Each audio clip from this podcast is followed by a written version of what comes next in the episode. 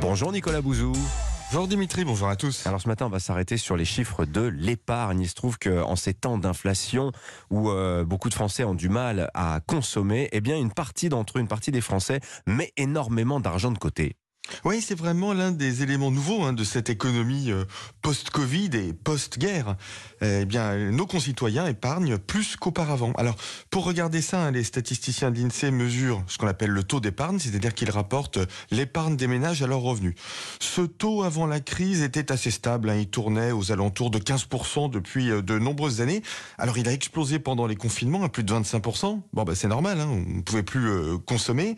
Mais ce qui est intéressant, c'est qu'il n'est jamais redescendu à son niveau d'avant-crise, puisque, d'après les dernières données hein, de la fin de l'année 2022, il tourne autour de 18%. Il y a donc bien une surépargne depuis ces crises. Mais qu'est-ce que ça nous dit, euh, Nicolas, du comportement des Français?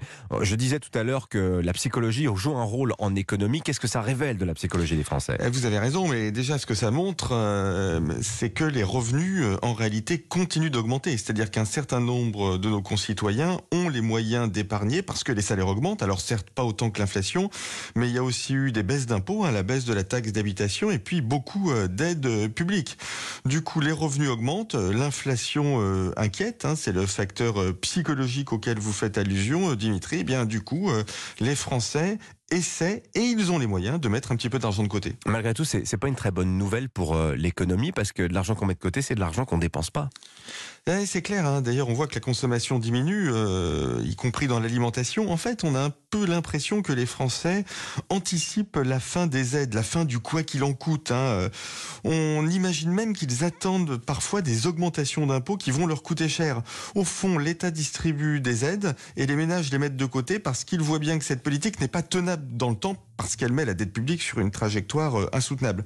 Ça veut dire quelque chose de très important hein, du point de vue de la politique économique, Dimitri. Ça veut dire que pour relancer l'économie, il est peut-être nécessaire non pas d'être plus dispendieux avec l'argent public, mais au contraire plus rigoureux. Tout simplement pour rassurer nos concitoyens sur l'avenir des finances publiques et de la dette. En d'autres termes, si on veut que les Français dépensent, il ne faut plus distribuer de l'argent à l'aveugle, mais au contraire faire désormais preuve de rigueur. Ça, c'est totalement contre-intuitif. Hein. Merci beaucoup, Nicolas Bouzou. Que la consommation des ménages, c'est plus de la moitié de la création de richesse chaque année. Plus de la moitié du PIB. Merci à vous. À demain. À demain, 7h22 sur